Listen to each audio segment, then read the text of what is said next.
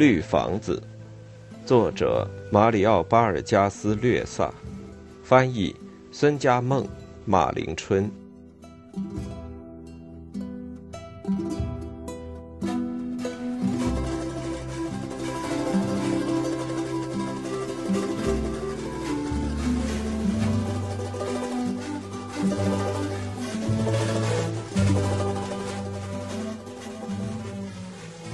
献给帕特利西亚。二流子们像往常那样用脚把门一踢，闯了进来，口中唱着对歌。我们都是二流子，好逸恶劳，烂赌狂欢。我们都是二流子，今天来此嫖姑娘。我只能对你讲讲那天晚上我听到的，姑娘。情诗说道：“我的眼睛嘛。”几乎什么都看不到了，这你是知道的。这倒使我摆脱了警察，他们没找我的麻烦。牛奶热了，琼家在柜台里说道：“帮帮忙，塞尔瓦蒂卡。”塞尔瓦蒂卡从乐师们的桌旁站起来，走到酒吧柜台，和琼家两个人拿出一罐牛奶，还有面包、咖啡和糖。大厅中的灯光还在亮着，但曙光已从窗中射进，是一个炎热灿烂的白天。这姑娘还不知道是怎么回事呢，琼家。琴师一面啜着牛奶，一面说：“何塞费诺没有告诉他。我问他，他就打岔。”塞尔瓦蒂卡说道：“他说你为什么这么感兴趣？别问了。”我可是个爱吃醋的人，外加无耻、虚伪，还有无赖。”琼家说道。他们三个人进来的时候，那就只有两个顾客。”圆球说道，“就坐在那张桌子上，其中一个就是塞米纳里奥。”雷昂兄弟和何塞费诺这时已经走到酒吧柜台，大喊大叫，装模作样的举杯敬酒。琼家，小琼家，我们真喜爱你，你是我们的王后，我们的小妈妈。琼家，小琼家，别装疯卖傻的，喝点什么，不喝就走。琼家说道，接着转向乐队：“怎么不演了呢？”我们当时是不能演，圆球说道：“这些二流子呀，简直是闹翻了天了，看得出他们真是高兴极了。”那天晚上，他们简直是腰缠万贯的富翁呢。”琼家说道。“你看，你看嘛！”猴子一面嘬着嘴唇，一面把排成扇形的钞票给琼家看。“你猜猜有多少？”“你太贪财了，琼家！瞧你眼睛都快瞪出来了。”何塞费诺说道。“这钱肯定是偷来的。”琼家反驳道。“你们要喝什么？”他们恐怕早就喝醉了，塞尔瓦蒂卡说：“他们就是那么爱开玩笑，爱唱歌。”受到喧闹声的吸引，三个妓女出现在楼梯口。他们是桑德拉、丽达、玛丽贝尔，但他们一看到是三个二流子，未免有些感到失望，赶忙收起了笑脸。但桑德拉却发出一阵大笑：“原来是你们呢，一串宝贝！”猴子向他们张开双臂，下来吧，随便喝点什么，还把钞票掏出来给他们看。也给乐师们来点什么，琼家，何塞费诺说道。这些小伙子呀，太可爱了，琴师微笑着说，他们总是请我们。我认识何塞费诺的父亲呢，姑娘，呃，是个船夫。是摆渡从卡达卡奥斯来的牛群的，叫卡洛斯罗哈斯，人很和气。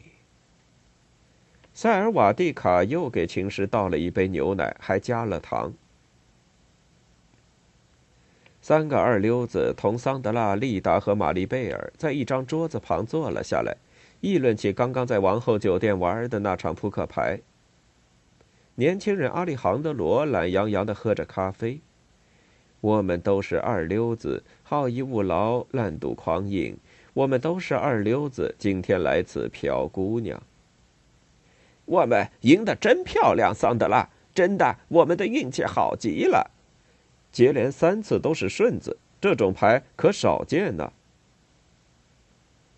他们在教姑娘们唱歌词，情诗慈祥的微笑着说。接着就来我们这儿教我们演奏他们的对歌。我说我倒是很愿意，不过你们得先去问一下琼家。你给我们做了个手势表示同意，琼家。圆球说道。他们喝的比往常都多。琼家向塞尔瓦蒂卡解释道：“为什么不满足他们的要求呢？”不幸的事件。往往就是这么开始的。年轻人阿里杭德罗神色郁闷的说道：“仅仅是为了一首歌呀。”唱啊，跟上音乐。琴师说道：“年轻人，圆球，你们听好了。”三个二流子齐声高唱对歌，琼家则像个文静的家庭主妇，躺在摇椅里晃来晃去。三个乐师用脚踏着节拍，低声重复着歌词。接着，大家在六弦琴、三角琴和钹的伴奏下，扯开嗓门高唱起来。别唱了，塞米纳里奥说道：“破格烂调的，够了。”在此之前，他还对这闹嚷嚷的声音毫不在意呢。那时他很安静，跟他的朋友谈着话。我看见他一下子站了起来，年轻人说道，一脸的凶相。我还以为他要向我们扑过来了呢。他的声音嘛，不像是喝醉了的样子，琴师说道。我们听了他的话就不唱了，但他却没完没了。嗯，他是什么时候来的？琼家？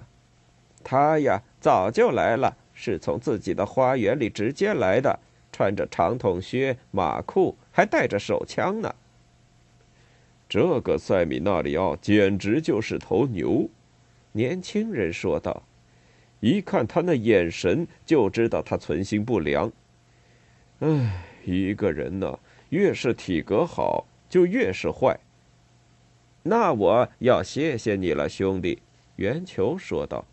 哦，不过像你这样的人世上少有。圆球，年轻人说道：“拳击家一般的体格，绵羊般的心肠，大师也这么说。”别这样，塞米纳里奥先生，猴子说道：“我们只是唱唱对歌嘛。呃，请允许我们请你喝杯啤酒。”但他那时正没好气呢。圆球说道。受了气就到这儿来寻衅。你们是小公鸡不成啊？成天在大街上、广场上大吵大闹的。塞米纳里奥说道：“现在倒想跟我装老实人了。”利达、桑德拉和玛丽贝尔踮着脚离开桌子，向酒吧柜台走去。年轻人和圆球用身子遮住了琴师，琴师正坐在矮凳上，神情自若地拧着琴栓。塞米纳里奥还在骂骂咧咧，我也不是好东西，走路大摇大摆，专会寻欢作乐。他捶着胸说：“可我在干活，在地里干活，干弯了腰。我不喜欢游手好闲、无所事事。”他那健壮的身躯沐浴在紫色的灯光中，口中滔滔不绝。这群饿死鬼还装疯卖傻呢。我们也是年轻人，先生，我们并没干坏事呀。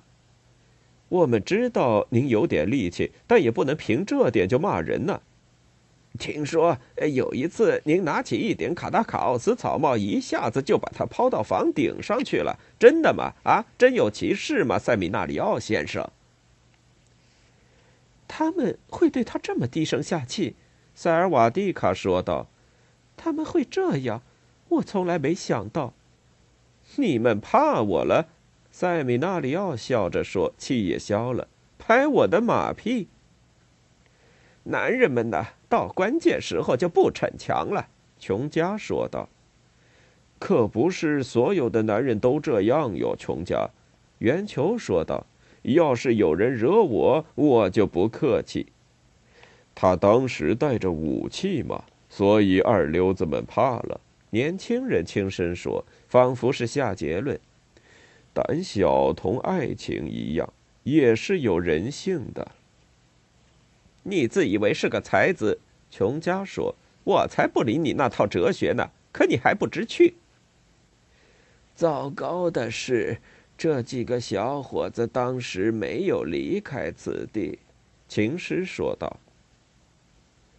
塞米纳里奥回到了自己的桌旁，接着二流子们也回到自己的桌旁。但前几分钟那股快活劲儿没了。等他喝醉了再说。不行，他带着手枪，还是忍耐一下，改天再说。我们干嘛不去烧他的小卡车呢？就在外面，在阁老总会附近吧。我们最好都出去，把他锁在这儿，然后放把火把绿房子烧了。”何塞费诺说道，“两桶煤油，一根火柴就成。”加西亚神父就是这么干的。那绿房子就会像柴火一样烧起来，何塞说道。全区也会烧起来的，一直烧到体育场。最好呃把都烧掉，猴子说道。放他一把火，叫契克拉约都能看到，整片荒沙地也会烧成咖啡色。灰烬可能一直吹到利马，何塞说道。不过得把曼加切里亚去救出来。当然了，那还用说？猴子说：“我们来想想办法看。”当年烧绿房子的时候，我只有五岁。”何塞说道，“你们还记得吧？”“不记得开始是怎么烧的了。”猴子说，“我们是第二天去看的，跟区里几个小孩一块儿去，但警察只赶我们，大概是因为先去的人抢了不少东西。”我只记得那股烧焦的味道。还能看到浓烟，许多苏杨木树都烧成炭了。我们去找老琴师，叫他给我们讲讲。”猴子说道，“请他喝几杯。”这大概是谣言吧？”塞尔瓦蒂卡说道，“要么就是另外一次失火事件。”皮乌拉人就是这样，姑娘。”琴师说道，“他们要是跟你谈这件事，你就别信他们，纯粹是捏造。”您不累吗，大师？年轻人说道。快七点了，我们可以走了。我还不困呢，唐安塞尔莫说道。让早点消化消化再走吧。三个二流子肘撑着柜台，企图说服琼家，放唐安塞尔莫一会儿假吧，谈一会儿有什么关系呢？琼家呀，小琼家，别这么别扭。大家都喜欢你，唐安塞尔莫。塞尔瓦蒂卡说：“我也喜欢您，您使我记起我故乡的一位可亲的老人，他叫阿基里诺。”他们太大方，太客气了，琴师说道。他们把我领到他们的桌上，给我倒了一杯啤酒。琴师在出汗。何塞费诺把一杯啤酒塞到他的手里，他一仰脖子就喝了下去，嘴都闭不上了。接着用一条彩色手帕擦了擦前额和浓密的白眉，擤了擤鼻子。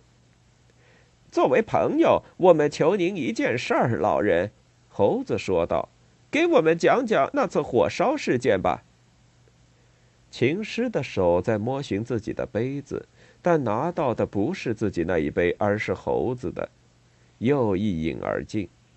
你们说的是些什么呀？什么火烧不火烧的？接着又擤了一下鼻子。我那时还是个孩子，从堤岸上看到火焰，也看到人们肩扛麻袋、手提水桶的乱跑。何塞费诺说道：“为什么不给我们讲讲呢，青师？这么多年都过去了，讲讲又有什么关系呢？”从来没有过火烧事件，也没有过绿房子。琴师断然说道：“这是人们捏造的，小伙子们。”唐安塞尔莫把两个手指放在嘴上，做出吸烟的样子。年轻人递给他一支香烟，圆球替他点上。琼家已经把大厅的灯关掉了，几缕阳光穿过窗子和铁栏杆流进大厅，照亮了墙上和地上的黄色斑渍。天花板上的新皮也反射着阳光。三个二溜子还是硬要唐安塞尔莫讲。听说还烧死了几个妓女，是真的吗？真的是加伊纳塞拉区的妇女放火烧的吗？您那时在里面吗？加西亚神父这么干是出于恶意，还是出于宗教上的原因？听说小琼家未被烧死，是安赫丽卡太太救的，是真的吗？